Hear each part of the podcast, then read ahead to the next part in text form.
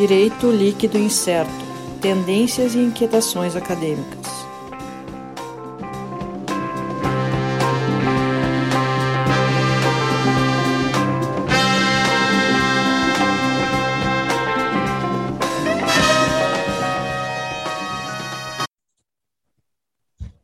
Olá, pessoal. Então, estamos começando aqui mais um episódio do DL Podcast Direito Líquido Incerto. Eu, Sandro Moraes, aqui comigo acima, pelas minhas janelinhas do Zoom, Alisson dos Santos Capelari. Oi. E abaixo aqui, Sérgio Gilet. Alô. Não, peraí, ah, devia ter falado oi, ou olá, enfim. Está, está devidamente cumprimentado, acredito eu. Acho que nossos ouvintes se sentiram cumprimentados. Acho então, bom. estamos começando aqui, na verdade, nosso segundo episódio desta nova temporada. Lembrando para o pessoal, nossos contatos e redes sociais, arroba DL Podcast em Twitter e Instagram, né? o youtube.com.br DL Podcast, para você lá, se você está vendo este, este episódio no YouTube, já aproveita, clica no, no, no joinha ali, deixa o like, se inscreve no canal, ativa o sininho para não perder as notificações. E também, se não for, se está acessando por outra plataforma, plataforma de áudio, agregador de áudio preferido, né, como uh, Deezer, Spotify e tantos outros, uh, vai lá, digita no, lá no nosso site, entra no navegador do seu telefone, www.dlipodcast.net.br, para ter a lista completa dos nossos episódios ali, uh, com todos com um link direto, para ficar bem fácil de localizar nosso conteúdo. Nosso conteúdo nos últimos dois anos. Uh, lembrando também nossos apoios, né? A gente tem o apoio de Love Cookies, tortas e cookies recheados. Siga lá no Instagram love.cookies. E se você está em Porto Alegre, aproveite e faça seu pedido. Vi que, inclusive, tem promoção de Dia das Bruxas, vi hoje no Instagram. É uma promoção de Halloween. Não sei se quando esse episódio estiver no ar, quando a pessoa estiver assistindo, ainda vai estar, mas não custa dar uma conferidinha lá. E também nosso apoio cultural da Livraria do Advogado, editora, a maior editora de livros jurídicos do sul do país, é www.livrariadoadvogado.com.br. O Instagram é Livraria do Advogado. Aproveitem neste período, a gente está gravando este episódio já, uh, iniciando a Feira do Livro, para quem é de Porto Alegre conhece a Feira do Livro de Porto Alegre, apesar de das dificuldades pós-pandemia, né, ela está acontecendo, e é uma ocasião em que sempre há as editoras e as livrarias jurídicas, não só jurídicas, livrarias em geral de Porto Alegre, fazem promoções, descontos, e a Livraria do Advogado entra nessa onda, inclusive no seu site. Então, pessoal até que não é de Porto Alegre pode aproveitar descontos, tem descontos bem interessantes, pude ver hoje no site da Livraria do Advogado. me engano, já é a minha sétima ou oitava feira do livro, desde que eu me mudei para cá, então. Eu sempre gostei de ir. Pena que, enfim, agora, né? É um pouquinho mais é. difícil. Mas tá rolando. Tá tendo, tá tendo, com dificuldades, dificuldade de financiamento pela Câmara Municipal lá, teve uma briga por isso, mas tá, tá acontecendo. E o nosso recado ali para o pessoal que ouve nosso conteúdo, ou que está conhecendo e vai conhecer um pouco mais, uh, gostou do nosso conteúdo, quer que a gente continue produzindo cada vez melhor, melhorando a qualidade, melhorando uh, a nossa condição para fazer as gravações, para não ter intervalos tão grandes como a gente teve anteriormente, nesse último uh, período que a gente já explicou aí, que a gente estava no momento de finalização de teses, né? Então, que nos complicou um pouquinho. Então, para ajudar a gente a manter o nosso trabalho, manter as nossas redes, uh, divulgar nosso conteúdo, dar uma, um, um apoio para nós, faz um apadrinhamento, nosso financiamento coletivo, então, uh, no www.padrim.com.br, né? tem categorias a partir de um real, vai lá, acessa lá, tem algumas categorias um pouquinho mais. Um real hoje em dia está tão complicado, a categoria acima disso é de cinco, nem um litro de gasolina tá valendo. Tá difícil. Aproximadamente, Mas, aproximadamente 100, cento e poucos ml de gasolina, um real. Né? Então, assim, Vamos lá, Brita. É. Força.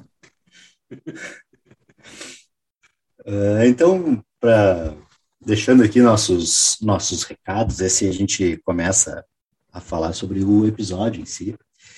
Uh, é a nossa, foi a nossa primeira gravação depois da parada, né, a pausa que a gente fez em, em relação a nossa nosso término de doutorado. Nós três temos prazos para apresentar tese, então a gente estava com um pouco de dificuldade de, né, de se reunir, sentar, poder até mesmo até mesmo fazer a pauta ver, até mesmo olhar, eh, fazer a lista de convidados, era difícil a gente sentar e a se gente, reunir para isso. E a gente está com dificuldade de formular uma frase, com início, meio e fim, né?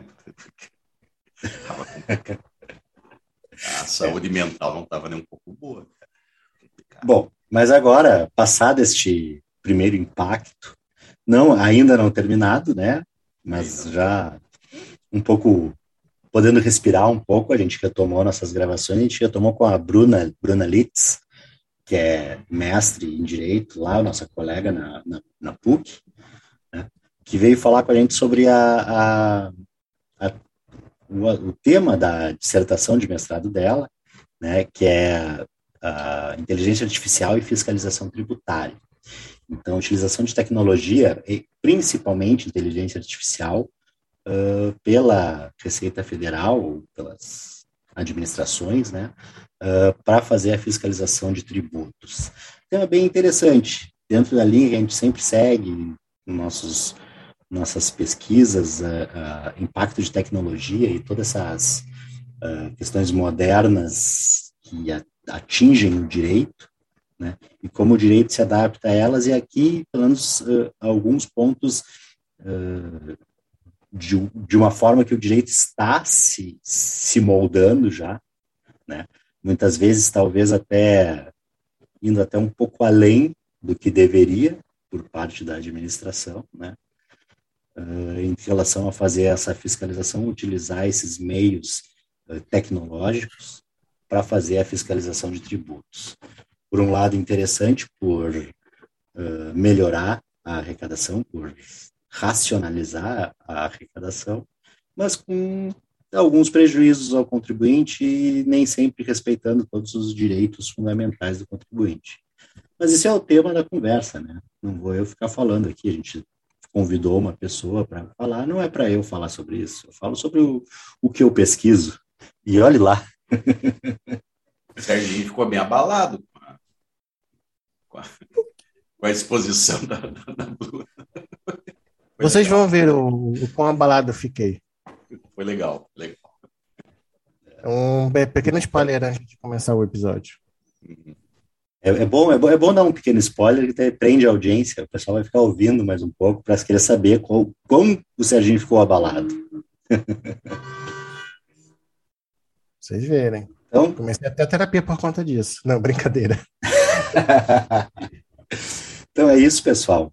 Vamos lá, vamos ouvir, de, deixar para quem sabe falar sobre o tema. Vocês vão ver que falou com muita propriedade. É isso? É isso. Alisson, bota a vinheta lá para nós. Começa o episódio. Olha, Valeu, pessoal. Até.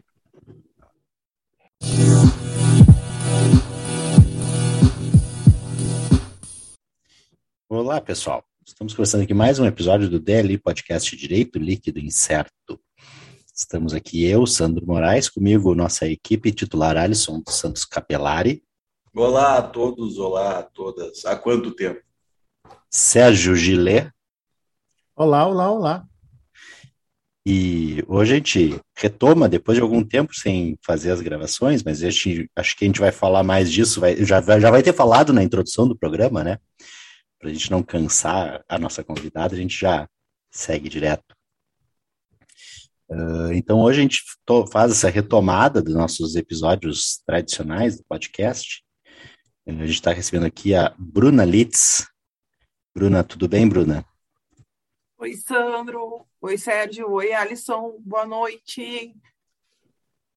A Bruna era foi também nossa colega lá no, na pós-graduação da PUC, né? A gente acaba tendo esses contatos e trazendo pessoas que, que têm umas pesquisas bem interessantes lá da PUC, a gente acaba tendo essa, essa facilidade em trazer aqui, uh, até pelo nosso, pelo nosso contato que era diário antes da pandemia, né? Depois a gente teve algumas dificuldades. E a Bruna encerrou recentemente o mestrado lá com uma, uma dissertação de mestrado sobre a, fiscaliza a utilização da inteligência artificial na fiscalização da relação tributária. E é o tema que a gente vai conversar um pouco hoje. Quero primeiro, assim, ouvir da Bruna um pouco sobre como é que é essa, uh, vamos dizer assim, onde é que a gente vê e, e o quanto isso já está acontecendo da inteligência artificial nessa, nessa fiscalização, uh, principalmente a fiscalização do, eu ia dizer fiscalização do fisco, né, mas a, a atuação do fisco uh, e, e, o efeito da, relação, da, da, inteligência artificial nisso, e como é que a gente já está vendo qual é o, Uh, como está hoje, assim, e o que, que, a gente pode esperar, o que, que se verifica e, e, as implicações disso. Eu acho que tem muitas coisas uh, muitas implicações em relação a direitos fundamentais que podem estar ser devem ser observadas ali, pode estar com alguma dificuldade. O que pode nos colocar assim desse tema, Bruna? Primeiro, Sandro, Alisson, Sérgio, quero agradecer muito o convite de vocês de poder participar aqui no podcast do DLE. Uh, nós pesquisamos bastante, né? Escrevemos muito, mas muitas vezes uh, o pesquisador ele não tem a oportunidade de falar, né? Ele, realmente falar sobre a sua pesquisa. E eu sou uma pessoa que eu gosto muito de falar sobre o que eu li, sobre o que eu pesquisei, sobre o que eu escrevi. Então, quando eu recebo algum convite para falar sobre esse tema, né, que querendo ou não foram mais de dois anos uh, pesquisando sobre isso, eu fico muito feliz e muito agradecida. Na verdade, uh, a questão da tecnologia, ela com, com o tempo, ela começou a me chamar atenção. E aqui no âmbito social, a tecnologia, ela está alterando, né? Ela é responsável pela alteração de comportamentos dos indivíduos. E esses comportamentos do, dos indivíduos, eles vão ter reflexos para o direito. Uh, a forma como as relações eram a, a regulação né, dessas relações entre os indivíduos, entre as pessoas e o Estado, ela foi construída num momento uh, diferente do presente. Então, o hoje uh, passa a ser um desafio, a, a, regulação, quais são as implicações jurídicas do hoje, uh, acaba sendo desafiadora para o direito, e o, o direito tributário, ela, ele está nesse contexto na verdade, não só o direito tributário, o direito do trabalho, o direito previdenciário, as relações uh, civis também. Uh, surgem novas formas de relações, não só pela inteligência artificial, mas por outras formas de contratação, né, seja de trabalhadores ou entre empresas. E aí, então, o direito tributário tem se discutido muito uh, dos impactos que a tecnologia traz. Né? Primeiro, que a tributação ela vai atrás da riqueza. Então, as riquezas elas estão mudando. Né? A, o, por exemplo, hoje, uh, por exemplo, Facebook corresponde a um, uma grande expressão econômica que talvez há 15, 20 anos atrás, quando se estruturou o sistema tributário, não se pensava nisso. Então, as riquezas estão, muda estão mudando. E a forma como é a fiscalização dessas riquezas, elas já não são realizadas mais da mesma forma pelo fisco. O fisco está atento a essas mudanças. Uh, e, e, é possível perceber, assim, numa análise da relação tributária no Brasil e da legislação, seja legislação com lei quanto normas internas da Receita, que no início começou a uma digitalização das obrigações. Uh, a transmissão do imposto de renda via internet, aí depois a prestação de dados dos contribuintes via internet, aqueles grandes livros fiscais, né, que existia não tão antigamente assim, hoje em dia são softwares ah, alimentados, né, por computador, no, nos computadores e que automaticamente vão migrar esses dados para a Receita Federal. No âmbito nacional, é possível pensar que não muito antigamente, uh, cada unidade da Receita Federal tinha um grande volume, um grande estoque físico com dados dos contribuintes, um grande volume de dados físicos. onde nunca um, um agente conseguiria analisar todos esses documentos e fazer correlações entre eles.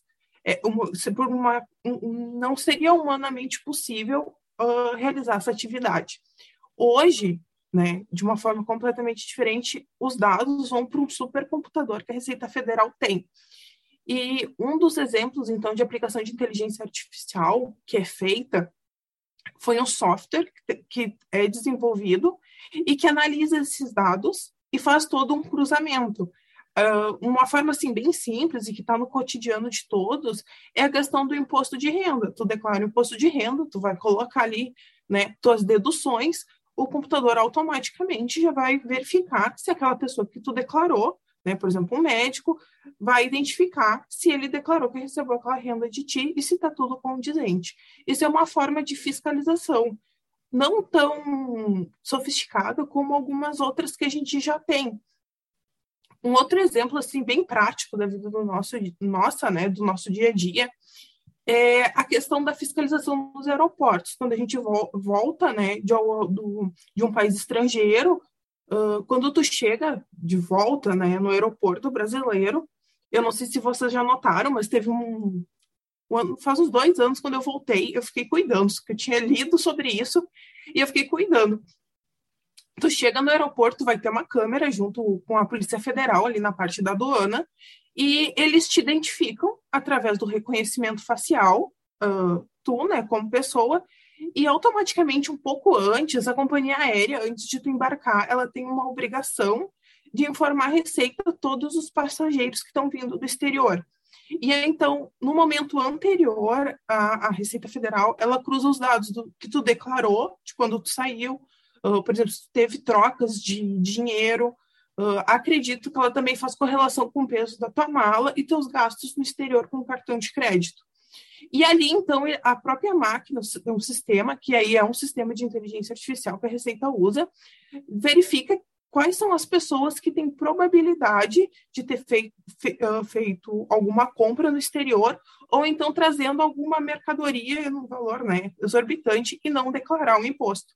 E quando tu passa por essa câmera no aeroporto, uh, automaticamente, então, ela faz o reconhecimento facial e se tu foi uma das pessoas que o sistema identificou como probabilidade né, de estar tá burlando alguma lei de natureza fiscal, automaticamente vai acionar uh, o sistema dos policiais que estão ali responsáveis, permitindo assim que eles te abordem e verifiquem se tem alguma ilegalidade. Isso né, são coisas do nosso dia a dia que já tem sido utilizado em inteligência artificial. No meu trabalho, na minha pesquisa de mestrado, eu analisei um sistema que se chama CISAM, que é Sistema de Seleção Aduaneira por Aprendizado de Máquina. Esse sistema foi desenvolvido pela Receita Federal, ele tem sido desenvolvido pela Receita Federal há mais de 20 anos, né? E ele foi, acho que quase todo ele desenvolvido por um funcionário da Receita Federal. E qual que é o objetivo dele? Ele analisa todas as importações que são feitas pro Brasil, no Brasil uh, o contribuinte né, do exterior, uma empresa, vai importar um determinado produto e aí, então vai ter que apresentar uma declaração de importação, onde ele vai declarar qual produto que está importando, qual que é o valor, aí ele vai ser apresentado depois, durante o procedimento do despacho aduaneiro, o, o valor de tributo que o contribuinte recolhe antecipadamente, no momento que ele já apresenta a declaração, ele já precisa ter pago o valor tributário que ele entende como devido. Antigamente, esse processo ele era feito, digamos assim, todo manual, artesanal ou, ou simplesmente automatizado, né? sem alguma inteligência. Inteligência era humana. O funcionário, uh, com base no conhecimento que ele tinha, de ter desenvolvido aquela função durante muitos anos, e pensava, ah, tal caso tem um indício de irregularidade, tal caso não tem um indício de irregularidade. E era através, digamos assim, desse feeling do funcionário responsável que escolhia os casos que iam ser fiscalizados ou não.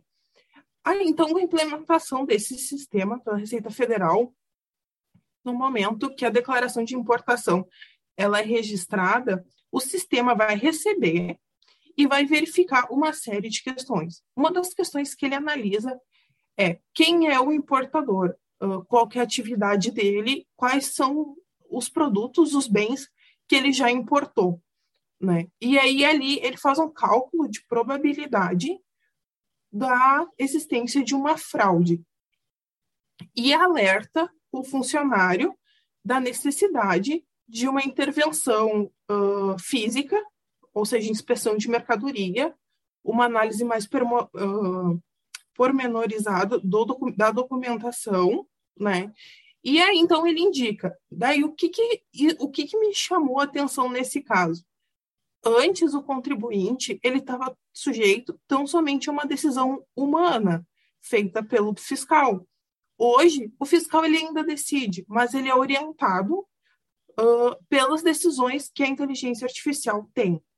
Né? Faz o sistema dentro daquele conjunto de dados, ele aprendeu, né? É, ele é um sistema que usa aprendizado de máquina, e aí então ele aprendeu. E o fiscal ele acaba, na grande maioria das vezes, né, como os relatos que eu encontrei uh, na minha pesquisa, uh, segue de forma muitas vezes acrítica a decisão sugerida para a máquina.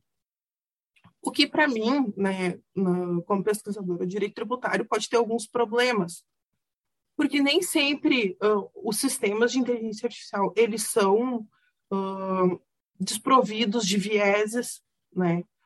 Muitas vezes existe na lei ou, ou ainda que sejam instruções normativas da Receita Federal critérios para fiscalização ser exercida.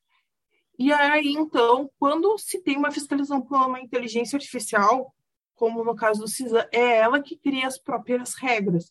Ela não segue, muitas vezes, regras pré-definidas. O que acaba também uh, por trazer questionamentos no direito tributário a questões uh, relacionadas ao devido processo legal. Porque se, ainda que seja uma instrução normativa, ela foi editada com base numa lei e essa lei ela representa, né, em certa medida, uh, um consenso que foi formado, né? Ela foi discutida, enfim.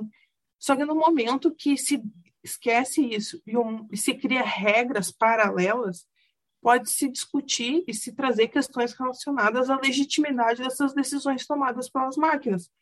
Porque ou elas criaram regras ou as regras foram programadas pelos próprios uh, ou no caso a Receita Federal, ou pelos programadores, eles que criaram as regras que vão ser aplicadas.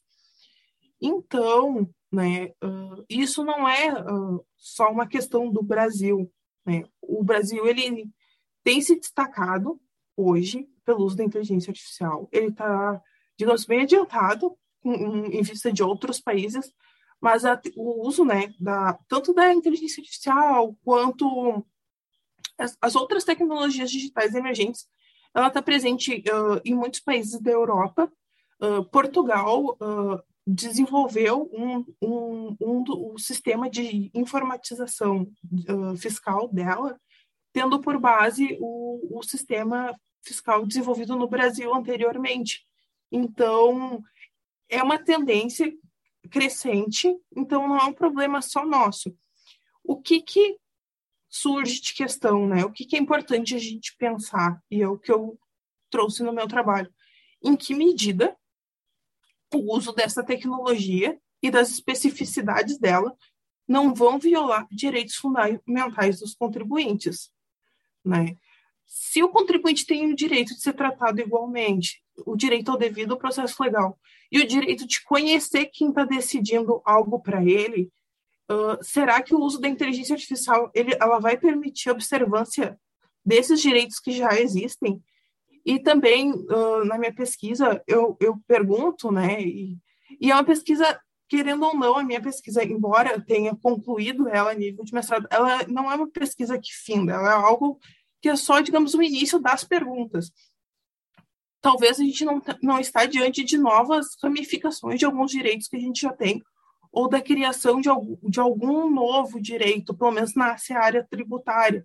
Talvez a gente tenha que falar uh, coisas que a gente está discutindo muito em outros campos, por exemplo, transparência algoritmo, na questão tributária, que muitas vezes o direito tributário fica muito apegado às regras já existentes, mas elas não vão ser assim suficientes, parece, para responder esses novos questionamentos, esses novos questionamentos, né? E aí, então, eu acho que a análise assim, dos direitos fundamentais, né, análise de todo esse contexto e dessa realidade, especialmente dos direitos fundamentais, eu acho que ela se torna mais importante do que nunca, porque, né, responder, tentando responder, né, depois de tudo isso, a pergunta do Sandro, uh, a realidade ela já está aí, ela já se, já se mostra. O uso da inteligência artificial ela já está nas nossas relações.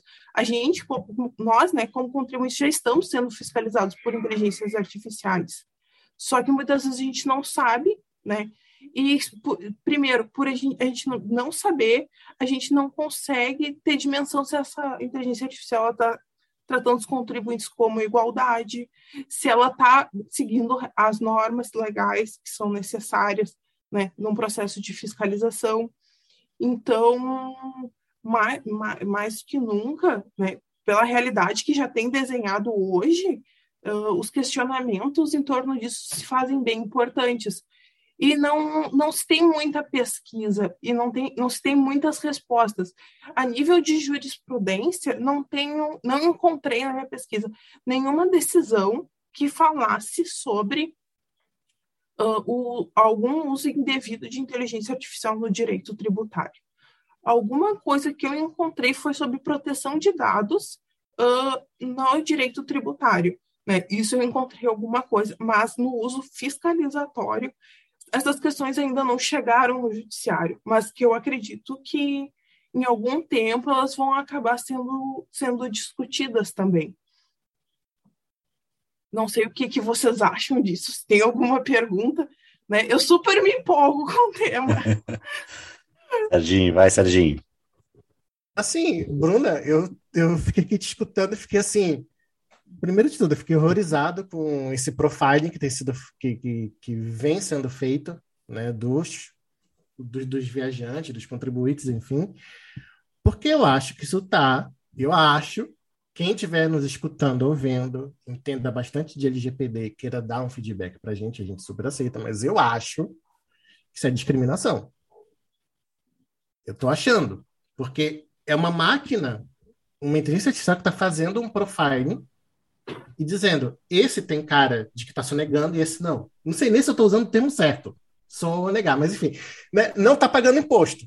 Tipo, esse, esse, esse tem cara e esse não tem. Claro, eu estou usando o, o, termo cara aqui de um modo mais abrangente. Mas isso já me preocupa, né? E aí eu, eu não sei se eu estou viajando, mas toda essa fiscalização que é feita pela Receita Federal, ela é guiada, obviamente, pela aquele a, a, acrônimo, enfim, que a gente conhece muito, que é o LIMP, né? Legalidade, impessoalidade, moralidade, publicidade e eficiência. Impessoalidade tá aí porque, tipo, a inteligência vai dizer, olha, esse, esse tem cara, esse não, não tem, é como se estivesse favorecendo um e né, não favorecendo o outro, ou, ou, ou, ou, sendo prejudicial ao outro, que teria uma cara de quem. Posso só, vai... só acrescentar uma coisa, Sérgio? É que tu, tu tá falando assim, a, a cara. Uh, a gente não sabe qual é a característica, uh, uh, qual é o ponto que essa inteligência artificial está levando para uh, separar um do outro. Pois é. Né? A gente está pressupondo assim, ah, é, é, o rigorismo técnico.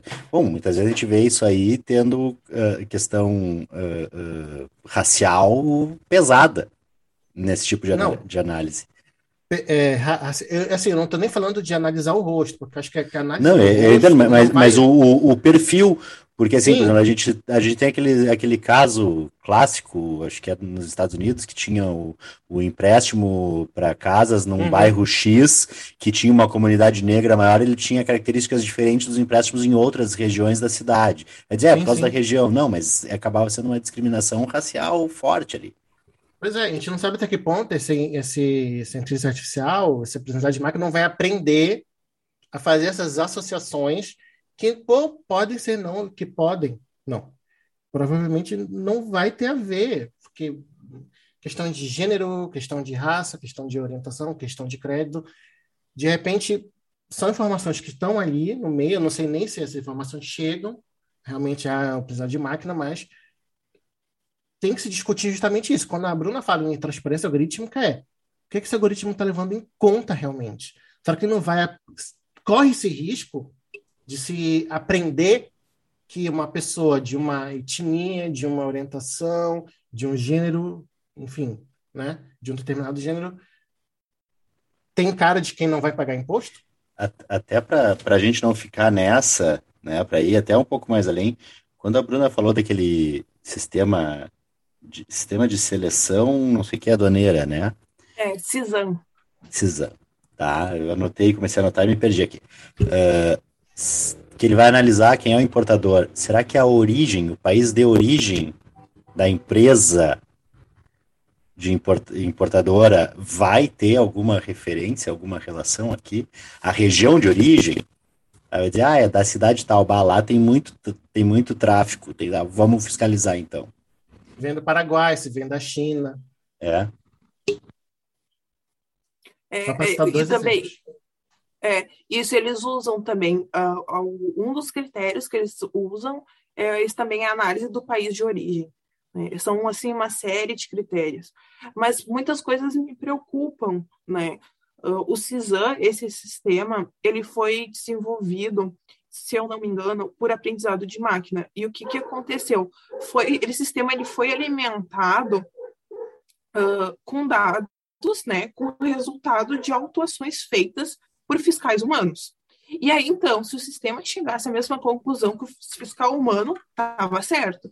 Agora, se o sistema chegasse a uma conclusão diferente quando ele aprendeu, estava errado.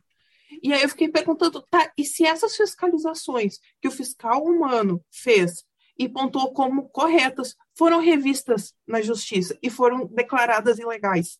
Então, o sistema também não consegue ponderar isso, porque ele aprendeu já de uma forma diferente.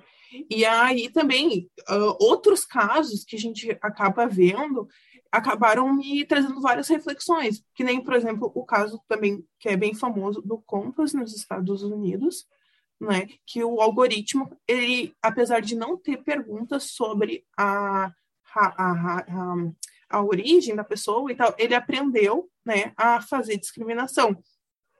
E aí, trazendo, assim, isso pro, né, o âmbito do direito tributário e comércio uh, exterior, eu fiquei me perguntando se não poderia o sistema, daqui um pouco, favorecer uma determinada categoria de contribuintes, né, que representa uma expressão econômica e desfavorecer outra, né? Ou, por exemplo, tem dois contribuintes no mesmo ramo de negócios. E, e, e, talvez um por ter tido mais número de atuações ou o importar de algum outro país, uh, recebe, o sistema entender né, que ele uh, teria mais infrações na verdade não tem. E isso vai além do direito tributário, porque se o sistema fizesse isso, né, e aqui é, é um tanto quanto hipotético por a gente não ter algo muito concreto ainda para a gente estudar. Não poderia, daqui a um pouco, então, colocar um contribuinte numa fiscalização muito mais excessiva, e isso vai ter reflexos muito além daquela relação tributária, se tu parar para pensar de um ponto de vista econômico, né? E aí se torna bem preocupante. É claro que a gente tem a questão do reconhecimento facial também, que tem vários casos que as, uh, o reconhecimento facial e a inteligência artificial aprenderam a ser racistas. Eu fiz uma pesquisa uh, sobre isso, exatamente, sobre o reconhecimento facial e por que, que alguns sistemas não conseguiam uh, conhecer, né, identificar o rosto de pessoas negras ou de outras etnias. Aí, em muitos casos, uh, o, foi identificado que se estaria diante de uma falha uh, do sistema em razão do desenvolve no desenvolvimento, porque daí no banco de dados em que ele foi treinado, tinha um grande volume de pessoas brancas, mas tinha, era, digamos assim, irrelevante número de pessoas de outras etnias. Então, o sistema ele não conseguiu aprender, né? E aí, é quando eu estudo, quando eu estudei esse caso do CISAM, tem, do, tem dois lados. Uh, o esforço que a Receita Federal fez, né? Quem desenvolveu o CISAM fez um esforço muito grande. Ele tem vários artigos do desenvolvedor que conta toda a história do desenvolvimento do sistema e como isso é pioneiro. Ganhou, foi ganho o CISAM até prêmios internacionais. Né? Só que, do ponto de vista da legislação tributária, me parece que ele tem alguns problemas, né? o que não desmerece, digamos, o feito que foi utilizar os dados né, para o aumento da arrecadação. Mas nem só de aumento da arrecadação a administração tributária tem que viver, tem que respeitar o direito dos contribuintes também. E o que me chama a atenção e que eu achei assim, né, eu coloquei no, na minha dissertação, é um trecho que a Receita Federal diz assim: a fiscalização que é realizada pelos contribuintes através desse sistema de inteligência artificial é usado só internamente, dentro da própria Receita Federal. Então, o contribuinte não precisa saber que ele existe. Né? Ele não precisa saber que ele está sendo utilizado, porque do contribuinte não foi necessário nenhuma adaptação. Isso, assim, foi algo para mim que eu fiquei perplexa, porque se estão usando teus dados, todos os teus históricos, né, para uma análise por, por, um sistema que tu não sabe como é que é a cognição dele, o mínimo, pelo menos na minha perspectiva, seria uma transparência para te saber quem é que está decidindo. Então, teria, isso é uma das coisas que eu acabei defendendo no meu trabalho. A existência do direito do contribuinte saber que está sendo fiscalizado por uma inteligência artificial. Né? Porque eu, como contribuinte humana, né, eu, Bruna, se for fiscalizada pelo Sérgio, eu, o meu sistema cognitivo é igual ao do Sérgio. Eu sei como é que ele pensa, eu, mas, né, a gente conhecimentos técnicos, mas eu não sei como é que uma inteligência artificial pensa. Então, eu não tenho, eu não sei. Então, primeiro eu preciso saber que eu estou sendo fiscalizada e passar para o próximo passo. Bom, como é que são essas regras que estão sendo feitas, né? Então, e que dados essa inteligência artificial tem sobre mim, né? Cabe aí um habeas data para saber. Sim. Os resultados, o, qual é a conclusão que ela chegou diante daqueles dados? É, também, é. qual, é o, qual é o teu profiling dentro da Receita Federal? Tu tem direito a saber disso. Para tu justamente saber, olha, se eu agir de tal forma, é capaz que a Receita Federal, né, venha no meu pé. A gente não está querendo dizer que, é, que isso é para a pessoa passar a perna na Receita Federal, mas a pessoa tem que saber o que, que ela está fazendo que pode ser lido como uma infração para ela evitar, porque a pessoa tem o direito de saber. Exato. Eu, eu, eu, acho isso básico, sei lá. Sim. Não, a questão é o seguinte, né? não precisa, não precisa avisar o sujeito passivo da relação tributária disso daí, que ele está sendo fiscalizado por uma inteligência artificial. Não precisa avisar o paciente que ele está sendo objeto de um estudo com hidroxicloroquina quando está quando tá internado por Covid. Não precisa precisa. Para quê? Só para atrapalhar, tá? É. Mas assim, Bruna, então assim, uh, eu posso dizer então, desculpa minha, não, não sou especialista em direito tributário, mas alguma coisa não tem conhecimento, evidentemente.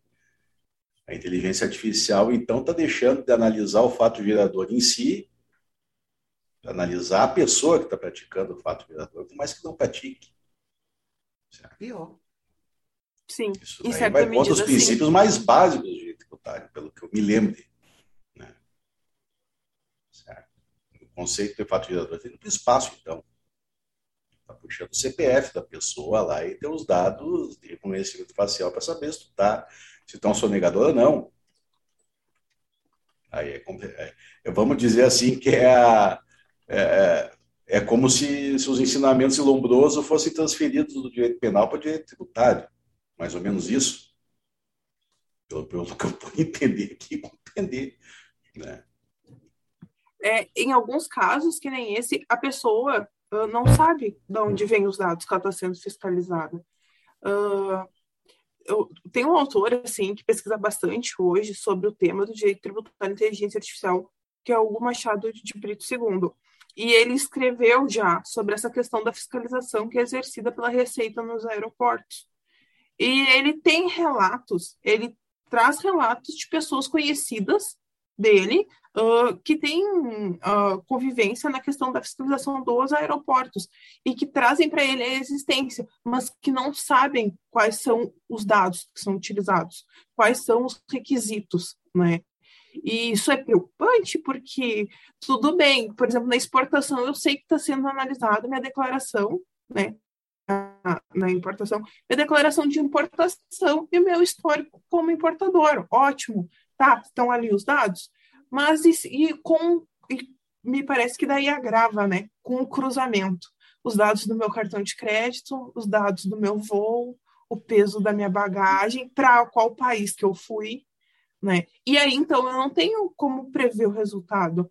É como se tu tivesse que responder um processo sem tu ter tido uh, conhecimento, digamos assim, em certa medida, do que, que aquilo é o objeto. Né? Então, tu está passando por uma prova, mas tu não sabe quais são as regras daquela prova. E, na verdade, nem todo a, a ideia de que todo contribuinte é sonegador é uma ideia muito falha, né? Muita a maioria das pessoas e eu acho que a maioria das empresas quer trabalhar, né, pagar seus tributos e fazer de forma correta. Só que muitas vezes a complexidade do nosso sistema tributário ele atrapalha muito. Muitas vezes a, a, se é objeto de autuações tentando cumprir a legislação, que é que impõe um, um, número bastante grande de, de obrigações. Se eu não me engano, foi, eu acho que o Banco, Banco Mundial, eu não me lembro quem foi que, que tem esse dado, que o Brasil é o segundo país com maior número de obrigações tributárias do mundo. Né? Isso que traz para os contribuintes assim, horas e horas e horas de trabalho só para conseguir cumprir as obrigações tributárias acessórias de declaração, entrega de documentação. Então, muitas vezes, acaba tendo um descumprimento tentando se cumprir, né? E, e isso é uma das coisas que eu, que eu também trago, que a inteligência artificial, daqui a um pouco, ela poderia ser usada não num, num sentido assim, ó, o contribuinte usar a inteligência artificial no sentido de uh, só realmente uh, realizar o planejamento, né? Ou o, a Receita Federal tão somente realizar a fiscalização. Poderia se daqui um pouco ir além disso para fazer para se discutir essa inteligência artificial e trazer ela de forma mais produtiva, uh, de diminuir e principalmente assim daqui um pouco a inteligência artificial ser uma solução para diminuir essa quantidade de horas que são exigidas dos contribuintes, essa quantidade enorme de obrigações fiscais que os contribuintes estão impostos.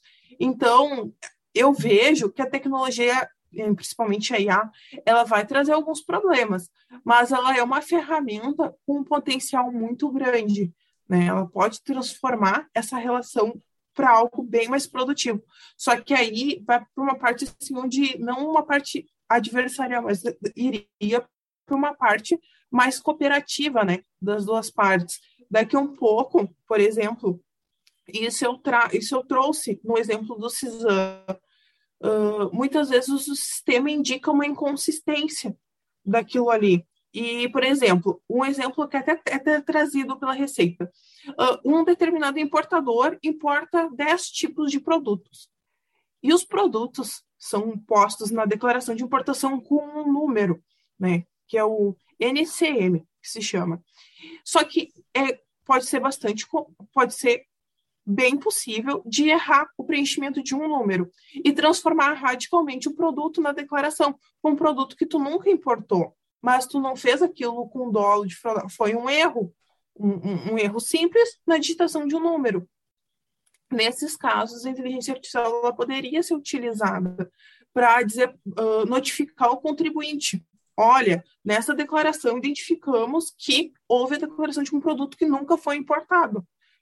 Confirma essa, essa importação desse produto ou retifica ela, né? Porque a intenção, né, ao fim e ao cabo, na fiscalização é a conformidade tributária pelo contribuinte, não somente fiscalizar e multar e autuar, não, mas que cada um uh, obedeça às regras, né, no fim uh, de de ter a arrecadação que é necessária para manutenção né, do, do Estado e dos direitos que, que são assegurados por ele.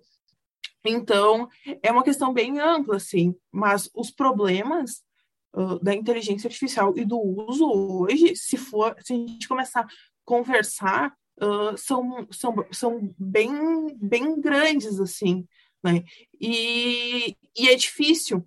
A parte mais difícil, assim, da minha pesquisa é que a gente, né, todos nós somos pesquisadores da área do direito. Aí quando a gente vai ler sobre inteligência artificial, tu tem que ter conhecimento de termos que são da ciência da computação, porque muitas vezes a gente diz, ah, faz tal coisa, aí a pessoa da ciência da computação, não, mas isso que tu está dizendo não faz sentido, ou a pessoa da ciência da computação, não, mas dá para fazer desse jeito, e nós, ah, mas, né, não dá para fazer desse. Então, uh, uma pesquisa, assim, que envolva as duas áreas acaba sendo, assim, bem importante, né, mas é, é, é, é, bem difícil, assim, a questão hoje das respostas, a forma como já está sendo utilizada a inteligência artificial é bem difícil. Um exemplo, um outro exemplo de como está sendo usada é na Espanha. Na Espanha, é para eles lançar o IPTU, né, o imposto que seria o nosso IPTU aqui, a avaliação dos imóveis em, eu não sei em qual, qual região, é feita por inteligência artificial. Eles calculam os valores que foram vendidos os, os imóveis na região nos últimos anos, né? E a inteligência artificial que define o valor do imóvel para fim de incidência do imposto. O que eu acho que é uma tendência que daqui a um pouco vai ser adotado por outros países e daqui a um pouco até pelo Brasil, né? Que é uma forma de se manter atualizado assim o valor venal do imóvel, bem diferente da forma, digamos, que se usa hoje, que é ir lá, estabelecer zonas e tal, né? Bem mais, uma forma inteligente, né? Há, há alguns anos aqui em Porto Alegre eu já soube de uso de drones para fiscalizar a área construída dos imóveis. Porque aí tu tem a visão da frente ali, a fachada do imóvel é uma coisa, e pro fundo tem Aí a prefeitura começou a utilizar drones para tirar fotos, filmar, e a partir dessas imagens eles calculavam a área construída para fins de fixação da, da, da, faixa lá do IPTU, não sei exatamente como é que funciona. Não, assim, eu entendo o poder de polícia, desculpa, Alisson, mas eu entendo o poder de polícia, só que não um pouquinho demais, porque a gente tem também o nosso espaço aéreo dentro do nosso imóvel. Né? Não estaria sendo uma invasão de algum modo? Uh, assim, Sérgio, uh, antigamente o IPTU era feito só com base na declaração do que estava na matrícula do imóvel. Sim. Separava por zona. Daí começaram a aparecer as medições por geolocalização. Né? Começaram a aparecer medições por geolocalização.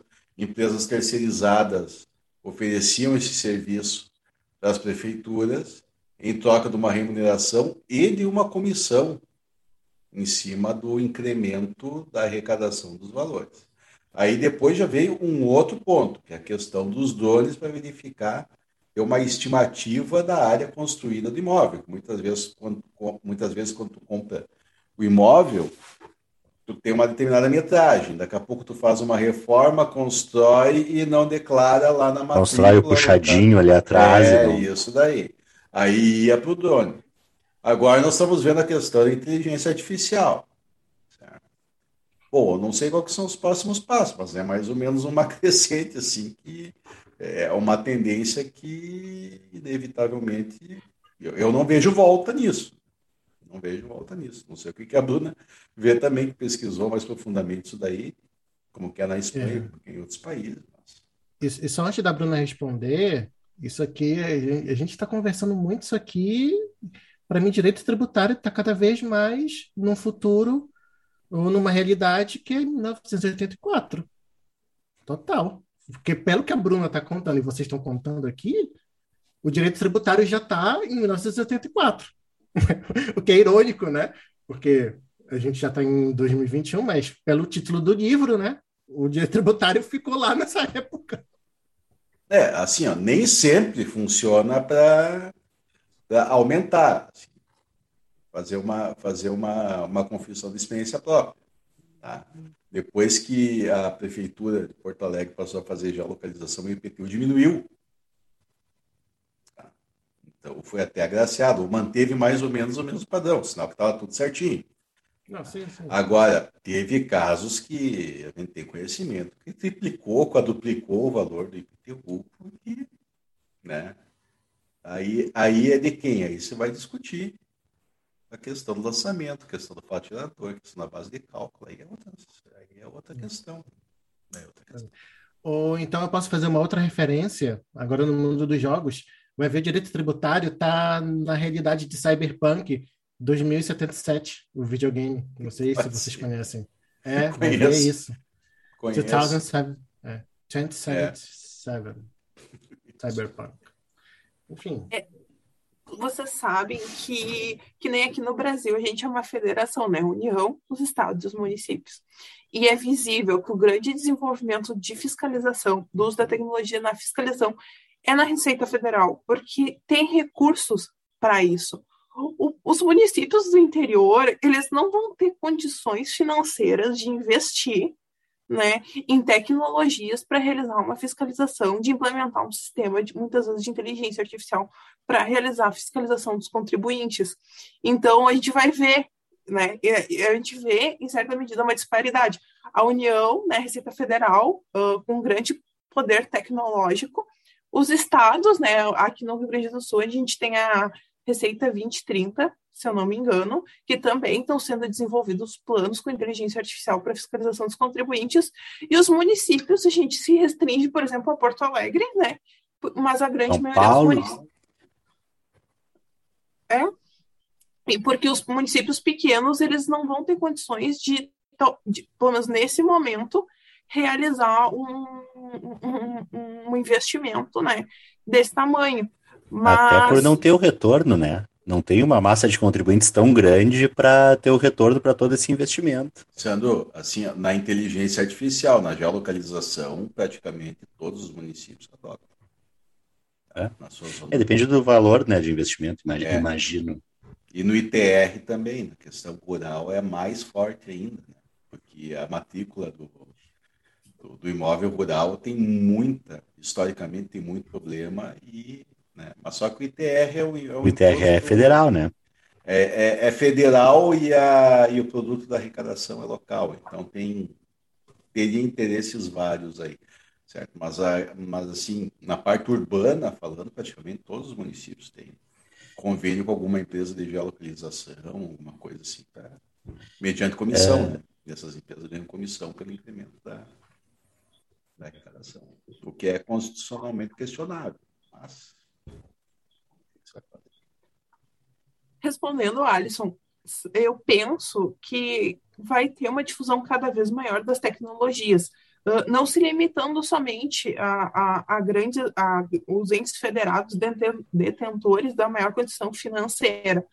Porque se a gente analisar o preço de um telefone, de um computador, há cinco anos atrás, as tecnologias que a gente tem hoje, há 15 anos atrás, elas não existiam. E quando existiam, elas eram muito caras. A gente, né, estudando essa área, verifica que na parte, por exemplo, dos processadores, teve um desenvolvimento exponencial nos últimos anos. Então, a capacidade dele uh, vem dobrando. Né? Isso faz com que a, se tenha possibilidades que não existiam e que a tecnologia se torne obsoleta muito rápido. Então, isso acaba fazendo com que o preço dela diminua. Por exemplo, os dispositivos de armazenamento de dados, elas também, eles, né, uh, em regra geral, seguem uh, essa lei uh, de crescimento exponencial. Por exemplo, é muito engraçado, não faz muito tempo, eu lembro na minha época, assim, de adolescente, que a gente usava disquete, e que o disquete cabia, sei lá, umas fotos dentro. Hoje em dia, isso é uma coisa assim que a gente olha e a gente acha graça. Uh, a gente tem assim disponível de forma gratuita um armazenamento em nuvem de 30 gigas, uh, um preço super barato. Por exemplo, três reais, acho que é 13,50 que eu pago armazenamento no iCloud, 50 gigas. Né? Então, isso é, não existia antes e hoje né, se tornou muito barato, muito difundido. Então, uh, isso permite que pessoas, né, e também a, a, os entes, né, que são os responsáveis por fazer a fiscalização, consigam se aparelhar, né, de, de todos esses instrumentos tecnológicos.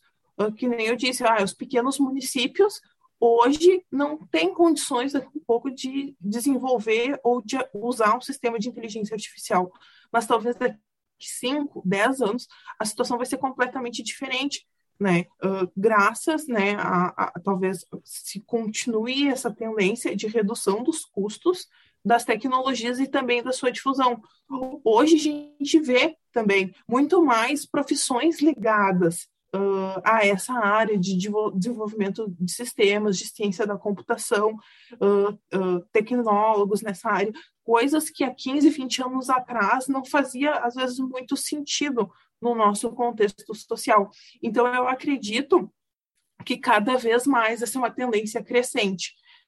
E, e claro, se pensar num, num, num, num panorama mundial, o Brasil, ele, no, no, na, assim, na corrida tecnológica, ele não, né, ele tá lá no cantinho dele.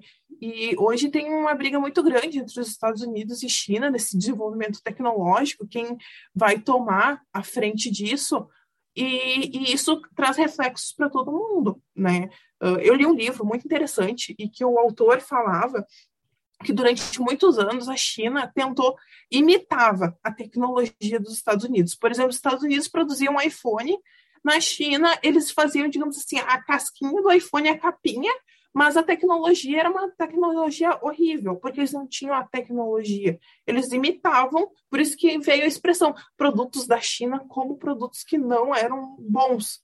Né? Só que a China ela conseguiu se desenvolver muito ao longo do tempo e hoje ela consegue competir e com preços muito, muito, muito competitivos. E isso, por exemplo, para nós que somos brasileiros, tem um impacto muito grande, porque muita da nossa tecnologia vem de lá. E o que acaba né, fazendo com que tenha essa grande difusão. E acaba essa corrida, digamos assim, mundial da tecnologia, acaba tendo reflexos para a gente e até na nossa relação, né? Por incrível que pareça, da gente como contribuinte com o Estado nos fiscalizando. A própria utilização daqui um pouco dos, dos nossos dos nossos celulares e nossa localização como, como um dos itens que vai para a receita lá para o softwarezinho. É. Não, é, é, interessante falar isso é, com relação a toda aquela minha preocupação de a gente estar tá sendo fiscalizado pela Receita Federal e tudo mais, né? que no intervalo aqui a gente brincou bastante sobre isso. Infelizmente, os nossos ouvintes, os espectadores, né, no YouTube, não ficam sabendo muito do que rola. Ou felizmente, né?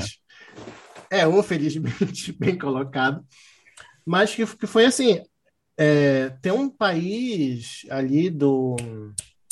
Não sei se é Estônia, Lituânia Estônia. ou. A Estônia. Estônia, que tem todo o governo digital. Não, não era cidadania esse, digital. E, Pior, pior que não era isso que eu ia falar. Eu ia falar que um desses três países ali. Eu, eu sempre me esqueço o nome daquela região, mas enfim, você já, já sabe quais são Do leste países. europeu. É, não, é que é numa região específica, é o, é o Mar Báltico ali, parece. É os, a Península Balcânica, ali é a Iugoslávia isso. e as. Ah, os Iugoslávia são velhos. Tá entreguei os países bálticos. Não, são os bálticos. Não, vamos, vamos agora para o Google né? Pelo amor de é, Deus. Dá para ver até as, as teclinhas do, Letônia, Lituânia e Estônia. É, país Letônia, Lituânia e Estônia. Isso. Beleza. É, é. Tô aqui. É, isso, pronto, tirar da dúvida tá. no Google. Google, que sabe mais, sabe mais da gente do que a gente mesmo. Até mais do que a Receita Federal CEPA. Mas é que um desses três países proibiu, ou melhor, está incentivando a população a se desfazer dos seus celulares Xiaomi que é uma marca chinesa. Porque dizem eles que o celular tem para a Europa tá com uma, uma coisinha lá desativada que é para espionar. Mas a qualquer momento o governo chinês pode mandar a Xiaomi ligar essa espionagem. Né? O relógio está nessa também? Ah, com certeza.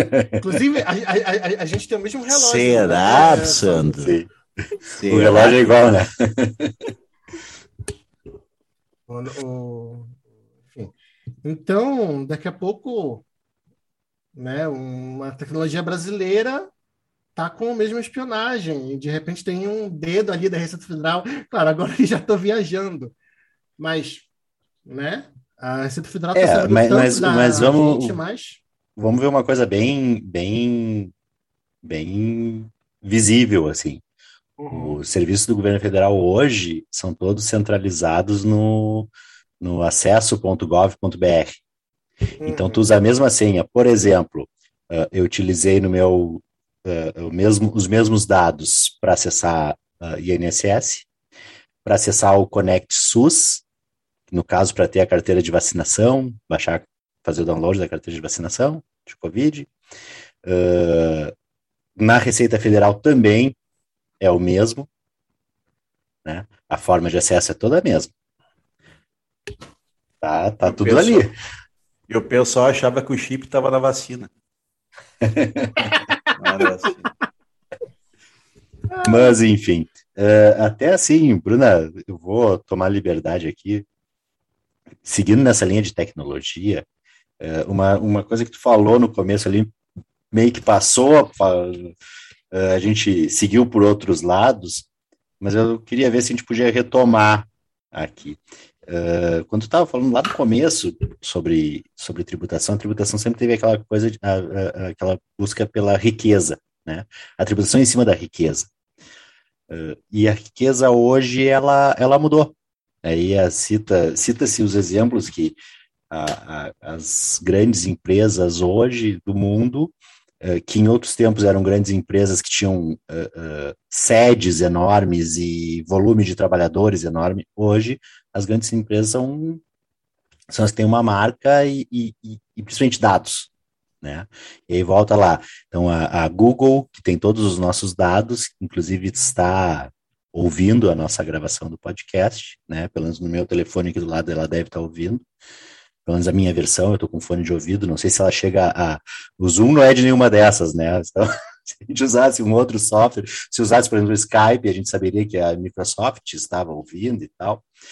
Mas, enfim, o, o, a grande riqueza hoje, ela está nesse, nesse, nessa coisa intangível, né?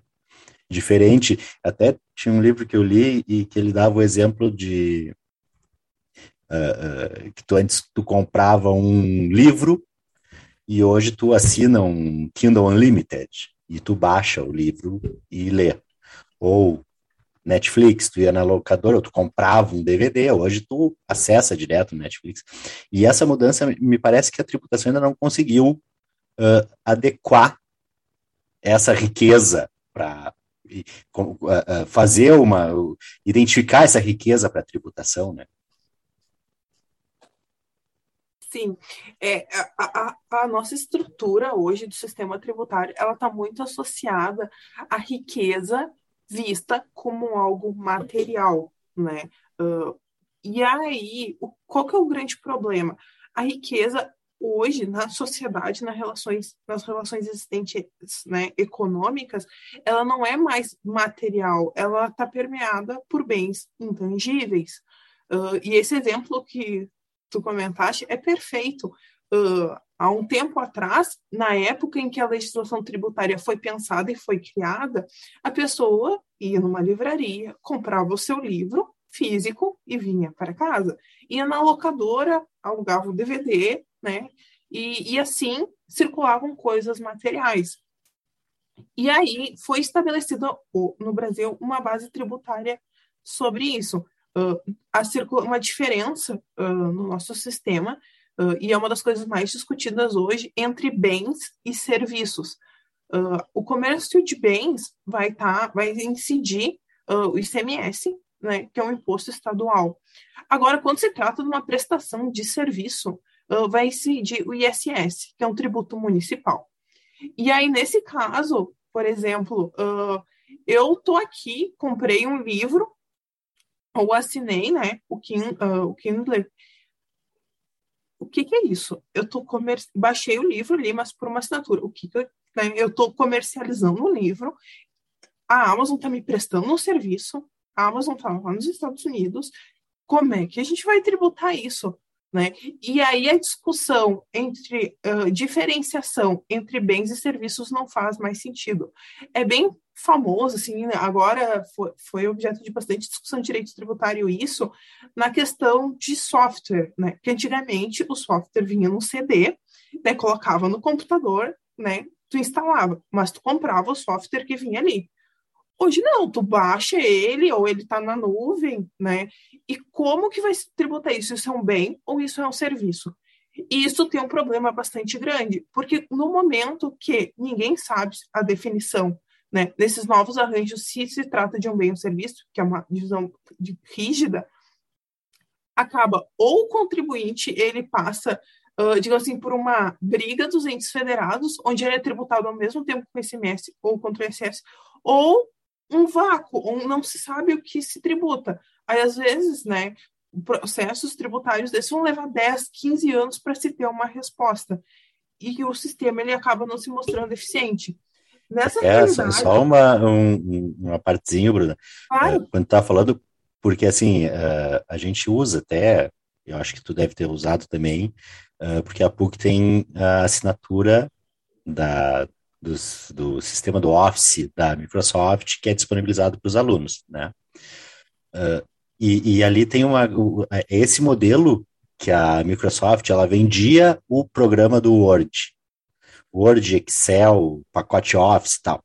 Uh, a partir de um determinado ponto, ela passa a ter a assinatura desse Microsoft 365, né? Uh, que ela passa a ser classificada como serviço. A própria empresa diz que é um serviço que tu está assinando. Então aí tu vê bem, na verdade, na prática, uh, é, o mes é a mesma coisa. O, pro, o software que eu estou usando não, não mudou muita coisa.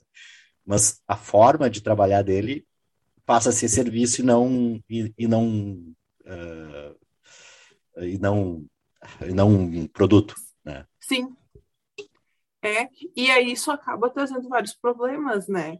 E, e aí até se discute muito, né? E eu tenho colegas do GETAX da PUC que estudaram, uh, tiveram assim suas pesquisas focadas nisso.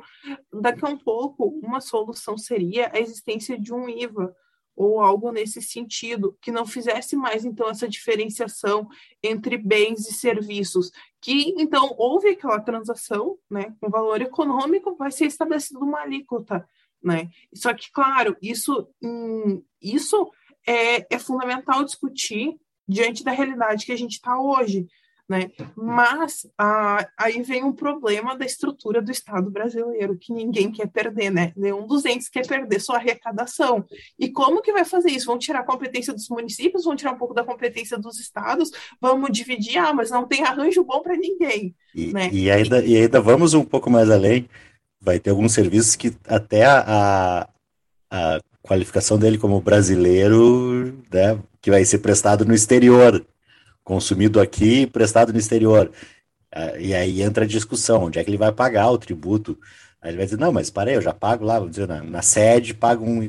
normalmente eles vão ter a sede num lugar com tributação menor, né, lógico. E vão dizer que vão tentar concentrar lá, né, as grandes empresas fazem esse, esse modelo. Sim, e, e isso é uma, com, a, com a, eu acho que a pandemia ela acelerou tudo isso, né? Essa questão de prestação de serviços de forma desmaterializada. E, e é difícil porque, por exemplo, as grandes empresas do exterior hoje a gente consegue comprar em sites do exterior produtos e com a maior facilidade eles chegam no Brasil, né? Depois eles são redespachados pelos correios e sofrem alguma fiscalização ali na entrada uh, quanto ao imposto de importação. Mas o Brasil não consegue se estender além das fronteiras para fiscalizar essas empresas, que se elas estivessem sediadas no Brasil, tivessem uh, um estabelecimento no Brasil, elas sofreriam uma tributação diferente. Então, isso se torna um desafio daí um desafio no âmbito global, porque as empresas vão acabar por se estabelecer em países que tenham uma carga tributária menor ou que tenham incentivos fiscais, né? E aí isso traz vários impactos, né? E, e aí então vem a, a importância do estabelecimento de acordos entre os países, né? Para evitar que tenha assim uma evasão, né? Por parte de e ir para um determinado país que confere benefícios, mas que acaba se estendendo. É bem engraçado, até uns exemplos assim que a gente fala muito de da questão de extrafiscalidade, porque o tributo ele não tem só função de arrecadar, ele tem várias outros, outras funções. E, e aí uma professora deu um exemplo que eu fiquei bem pensativo. Hoje em dia é feito todo mundo acaba fazendo compras, por exemplo, de sites da China ou de outros países. E às vezes são compras de coisas assim, bem coisas que logo vão, vão ser descartadas, são coisas praticamente descartáveis. E aí, então, não vão ser tributados por imposto de importação, né, por causa do valor, só que o Brasil, ele acaba, como tudo isso acaba sendo muito descartável, vai virar lixo. E aí, então, vai se ter um custo uh, para poder, né, daí no caso da tributação ambiental, o Brasil dá conta de reciclar esse lixo, de não fazer com que isso se torne poluente. E aí, de certa forma, daí se pensar na parte econômica, uh, não se conseguiu uh, tributar ou se obter recursos suficientes para fazer frentes digamos assim, as externalidades que aquilo ali vai, vai, vai provocar. Então, essa questão da desmaterialização, né, e também dessa diferença, acaba trazendo vários impactos, se tu pensar, para a parte da tributação, porque é, é, é bem desafiador. E, ao mesmo tempo, o que eu vejo é que isso é uma situação presente, aqui no nosso hoje. Né? A questão de não discutir mais se é bem, se é serviço, está é, aqui, é, é, é, o nosso consumo do dia a dia. E a nossa legislação ainda está discutindo e muitas vezes a gente não vê vistas quando que isso vai mudar. Então, durante muito tempo, a gente ainda vai acabar dando com uma, uma norma que acaba, pelo contexto social, não fazendo mais muito, muito sentido, né? Mas o, o direito tributário ele tem sido desafiado. Uh, eu usei, né, na minha pesquisa, a, uma, a uma análise sistemática do direito, né, que é, é, bastante defendida pelo professor Juarez e pelo meu orientador, que foi o Caliano. E ele, tra ele traz nessa ideia que as mudanças da sociedade trazem fluxos para o direito. Então, tudo isso que está acontecendo na sociedade, muita coisa em razão da tecnologia, vai trazer influxos para o direito que não consegue responder de imediato, porque o direito, a nossa produção normativa, ela foi produzida há algum tempo atrás, né? E muitas vezes, quando ela entra em vigor, ela já está defasada de, diante do tempo necessário que ela tem. Mas aí, só outra coisa que eu me lembrei para o Sérgio, para contar dos casos que se usa inteligência artificial para fiscalização. Hoje, a Procuradoria da Fazenda Nacional, acho que é, é a Procuradoria Geral, é, é a AGU, eu acho, se eu não me engano. PGFN um... ou AGU? Não, a PGFN uh, tem um sistema de monitoramento dos grandes devedores uh, e que utiliza desses mecanismos. Que, claro, hoje eu não sei o percentual, mas a grande parte da dívida que, que empresas e particulares têm com a União uh, tão restrita à mão de poucos contribuintes. Né? Não são muitos contribuintes que devem muito, não. São poucos contribuintes que devem muito. Então, acabou a, é, é PGFN Analytics, se eu não me engano, o nome do sistema. Então, ele faz o monitoramento desses grandes devedores. Né? Eu não sei com base em que dados e que informações, mas eles utilizam de inteligência artificial para monitorar essas pessoas. Né? E, mas aí, em outros casos, mas aí não tem a ver com a inteligência artificial, uh, casos onde se identifique que a pessoa é devedora e que tem um grande patrimônio, eu já vi várias notícias uh, do fisco usar as redes sociais da pessoa para fins de demonstrar também que a pessoa tem patrimônio, tem condições, né? Que a pessoa está lá no imposto de renda sem renda, mas daí está ali com Porsche no Facebook, viajando para praia e tal, no apartamento top. E aí, então, usa para mostrar né, que tem patrimônio sim, que muitas vezes acaba estando nas mãos de terceiros. Aí foi burro. É. Se, se ficasse quietinho, Receita Federal não ia pegar. Foi, foi, foi querer se mostrar o leão. Foi, foi querer cantar, né? É. é. E acaba sendo comum mas é uma discussão, uh, isso tudo acaba sendo uma discussão em torno assim de qual interesse deve prevalecer, né? Uh, o interesse, muitas vezes, até que ponto a privacidade, a intimidade, uh, os dados da pessoa, eles podem ser afetados diante do interesse de arrecadar, né? É, mas é se botou limite? no Facebook, aí não, né? Aí publicou. Agora... Aí não dá para. Me ajuda a te ajudar, né, meu querido? Aí não tem opção. Aí não tem como. É, e, e, mas é bem comum, é bem comum, assim, de ter vários casos. Se eu não me engano, das notícias que eu li na época que eu estava pesquisando sobre isso, uh, foi adotado, foi tido como legal, tava, foi utilizado como prova para demonstrar que ele era proprietário daqueles bens, mas que acabavam estando em nome de terce pessoas Sim, terceiras, né? O bom e velho laranja. É, exatamente. Foi usado para esses fins, né? Bom, Bruna, assim, já estamos num, com, um belo tempo de gravação, tá? e já indo para os finalmente aqui, saindo dos entretanto e no dia dos finalmente, como falavam os políticos antigamente. Uh, Bruna, assim, tu tem alguma referência que tu queira uh, de obra, de livro, qualquer referência gerais que tu queira passar os nossos ouvintes que queira se aprofundar um pouco mais nessa área. Tu falou aqui num livro que tu leu a respeito da, da China. Tá? Se quiser referir ele, não tem problema, a gente bota nas referências do, do capítulo. Se tu tiver mais alguma para indicar para nós, acho que tem bastante gente interessada a saber como é que funciona essa parte tributária aí. É, a gente tem, assim, durante a minha pesquisa, eu li bastante, procurei, assim, dentro do, da minha possibilidade, eu fiz uma pesquisa exaustiva. Minha pesquisa eu encerrei ela em abril desse ano. E eu tentei encontrar em português, inglês e espanhol todas as obras uh, que falavam sobre fiscalização tributária e inteligência artificial. Depois a gente eu envio para colocar nas referências. Tem um livro uh, que foi publicado na Espanha, que agora o nome, recordo o nome, mas ele é um livro totalmente dedicado sobre as implicações que a inteligência artificial tem para a relação tributária, especialmente nesse viés fiscalizatório. E ele, assim, é, é uma fonte muito rica para para os pesquisadores que querem ir atrás desse tema, e eu acredito que sobre esse, a temática da fiscalização em si, ele eu acho que é o livro mais completo que eu encontrei na minha pesquisa. Tem muita coisa de artigo que a gente localiza, tem muito material na OCDE também e na CIAT, que é Centro Interamericano de Administrações Tributárias. Tem muito material bom, cartilhas.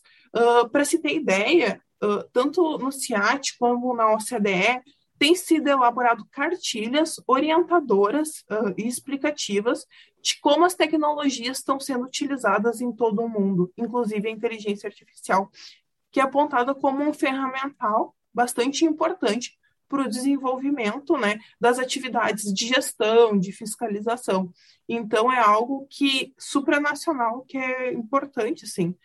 No âmbito nacional, hoje a gente encontra vários livros que falam sobre direito e inteligência artificial nos mais diversos âmbitos do direito. Uh, eu, eu e o professor Paulo Caliendo, a gente fez uma edição da revista de Direitos Fundamentais e Direito Tributário só sobre direito tributário e inteligência artificial, e foi bem legal porque a gente identificou vários pesquisadores no Brasil que trouxeram uh, suas pesquisas sobre os vários aspectos e várias possibilidades, porque eu, na minha pesquisa, acabei só falando sobre uso da inteligência artificial para receita, mas eu encontrei pesquisadores que trazem como a inteligência artificial pode ser usada como uma ferramenta de complexo fiscal dentro das empresas, que é um outro ponto que é super importante, né? Um outro viés. E então tem bastante. O que eu gostei muito de ler o que que no meio de todas essas leituras acadêmicas assim era o que me dava assim que coisa boa ler eu li muito livro sobre o desenvolvimento tecnológico não livros científicos mas livros de pesquisadores de ciência política sociologia cientista de dados falando sobre o desenvolvimento. Eu até acho que tem um aqui depois eu vou depois eu mando que é esse aqui ó. Que é inteligência artificial é Kai Fuli, o nome dele. E é, é um livro bem fácil de encontrar. E é um livro muito interessante, que ele, ele, é, um, ele é pesquisador, e ele é chinês, mas ele, durante muito tempo da vida dele, ele esteve associado aos Estados Unidos. E ele conta toda a história do desenvolvimento tecnológico, qual que é as relações entre os Estados Unidos e a China. Ele fala sobre a questão do barateamento das tecnologias, do seu desenvolvimento também ao longo do tempo, né? E, e, é um livro assim com uma leitura bem agradável. Tu senta, lê, quando tu vê, tu acabou já terminando, né? E eu também gostei, né? Eu pessoalmente gostei muito de alguns livros de literatura nesse meio tempo. Uh, que falam sobre assim, como é que a sociedade vai ser no futuro, dominada pela tecnologia, porque isso acabou me permitindo pensar como seria no futuro, né, como seria daqui a alguns anos, para mim trazer algumas ideias para o meu trabalho, né? Pensar um, como que seriam as relações entre o indivíduo, os indivíduos e o Estado. E isso acabou sendo bem, bem legal. Eu sei que eu li tanto livro, tanto livro, que eu nem sei mais o nome de todos, mas uh, tem, bastante, tem bastante publicação na área, assim. Mas de todos os que eu gostei mesmo, assim, da leitura mais tranquila, mais agradável, esse que eu mostrei para vocês, assim, eu recomendo para quem quer começar a entender essa sociedade tecnológica, né? Uh, tem aquele também uh, que é super super citado, todo mundo já leu, que é aquela do Klaus Schwab, que é, uma, é ótimo, né?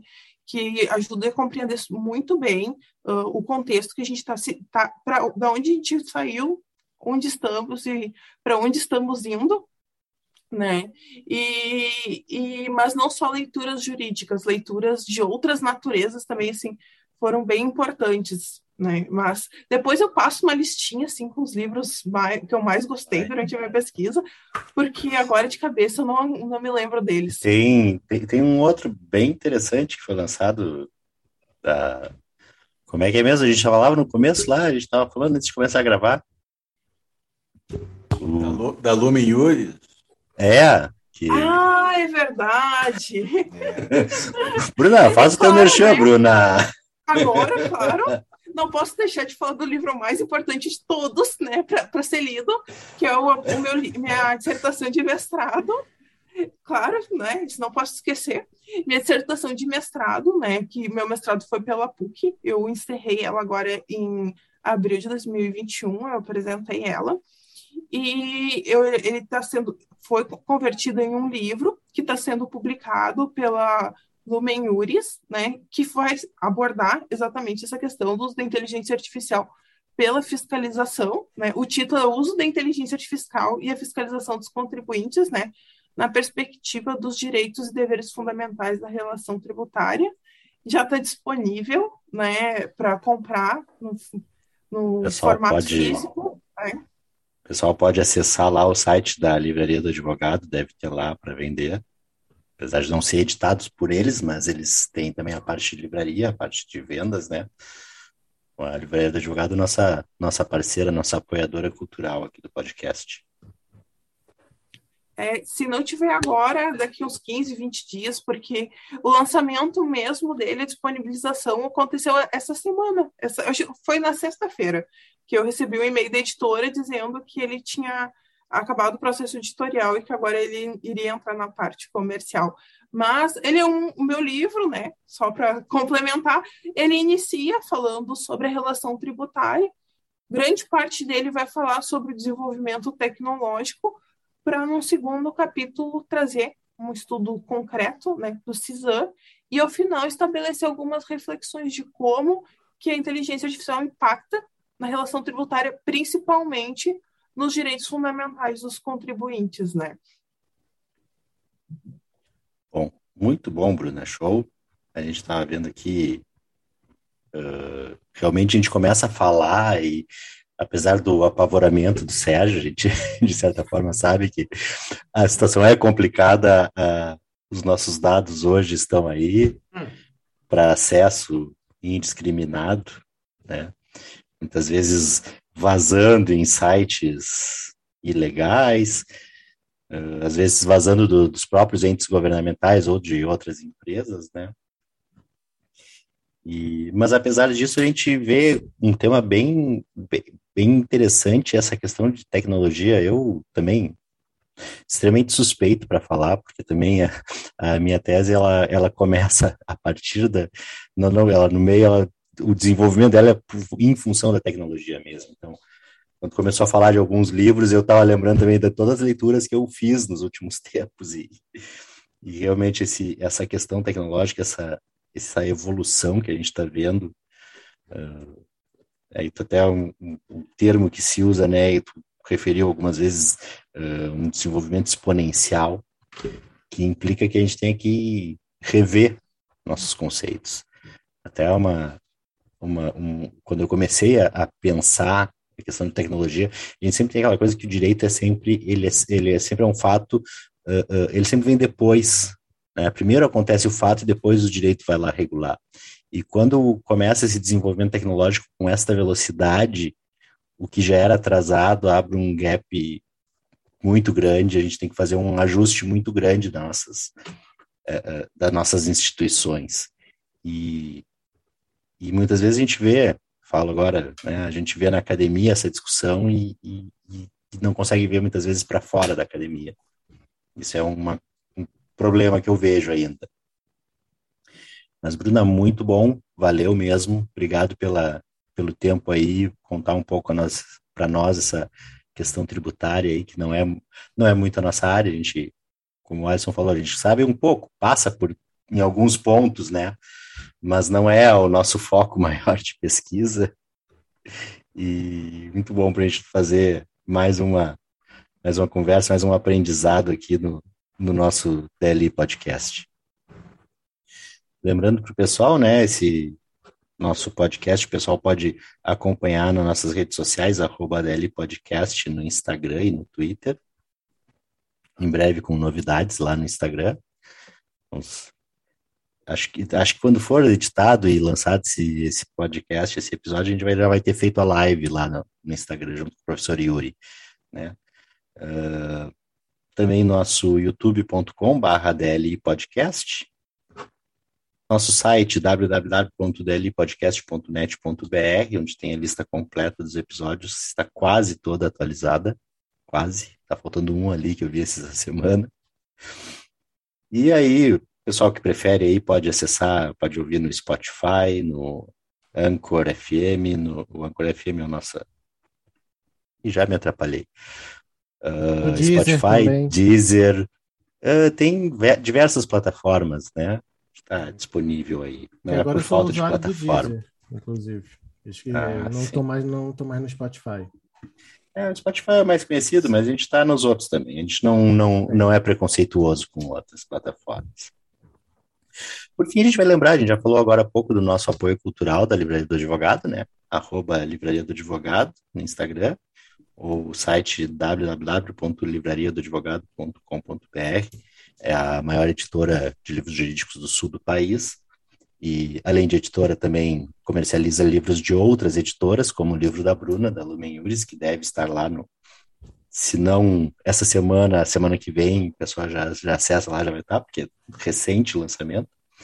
E o nosso apoio também do Love Cookies, love.cookies no Instagram, arroba love.cookies, cookies artesanais, torta cookie artesanal, Uh, acessa lá no Instagram, dá uma babada naquelas tortas lá, torta cookie de Nutella com, com MM.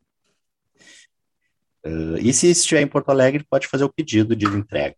Se não estiver em Porto Alegre, fica só babando mesmo. Era isso, pessoal. Mais alguma coisa? Estamos declarar encerrado então o nosso episódio. Agora a formalidade. Declarando isso encerrado. Bruna, Obrigadão mais uma vez, valeu. Sérgio, Imagina, Alisson. que agradeço. Show de bola. E ó, logo mais estaremos aí lançando nossa própria inteligência artificial que vai monitorar a Receita Federal. Ela vai Sim. monitorar a IA da Receita Federal. Essa é a nossa proposta.